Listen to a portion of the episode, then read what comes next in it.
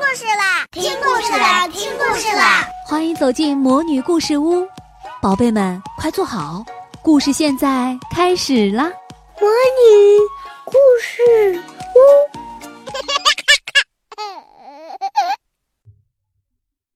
大街是本大书。二十四节气中的最后一个节气是大寒，那天正好是周末。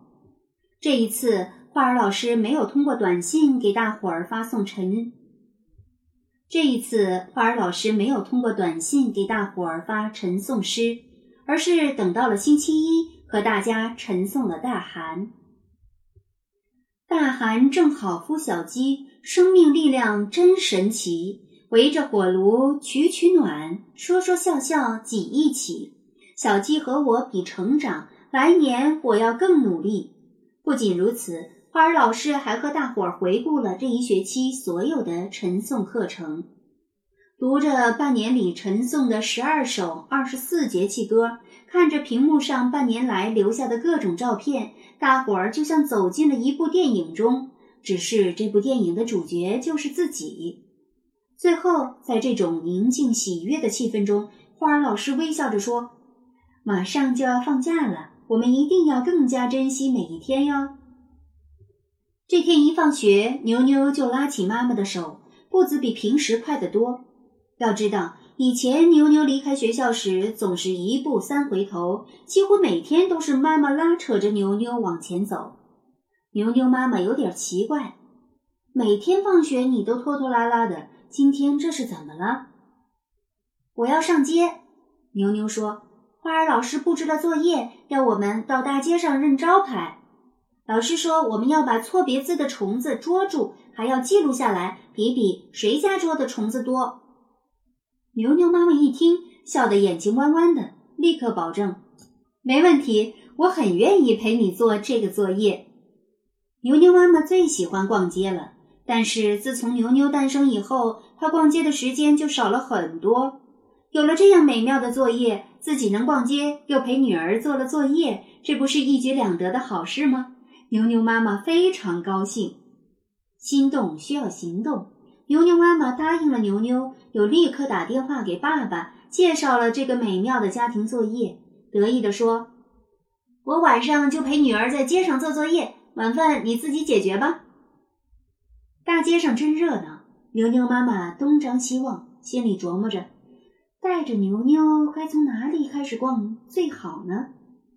牛牛并不喜欢逛街，但是带着作业来逛街，感觉又不一样。他捧着一个小本子，慢吞吞地走着，嘴里念念有词。牛牛妈妈想了又想，觉得还是逛商城最好，里面吃喝玩乐一应俱全。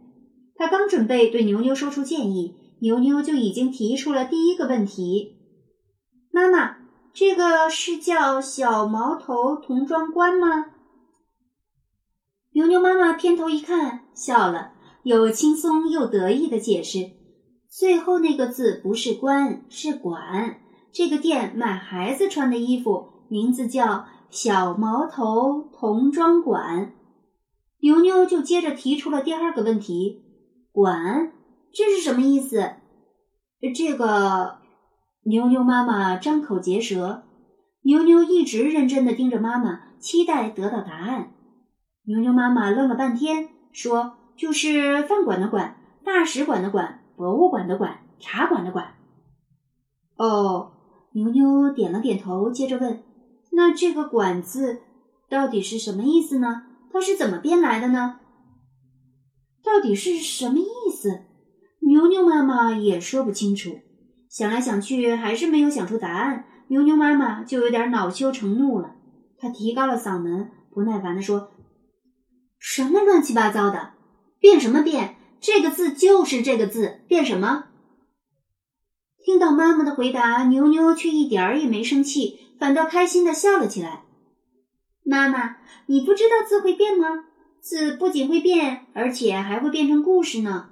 看这个虫字，它最开始的时候被刻在骨头上，叫做甲骨文。那时它就是一只长长的、弯弯曲曲的毛毛虫啊。它一直扭来扭去，最后就变成了现在这个虫的样子。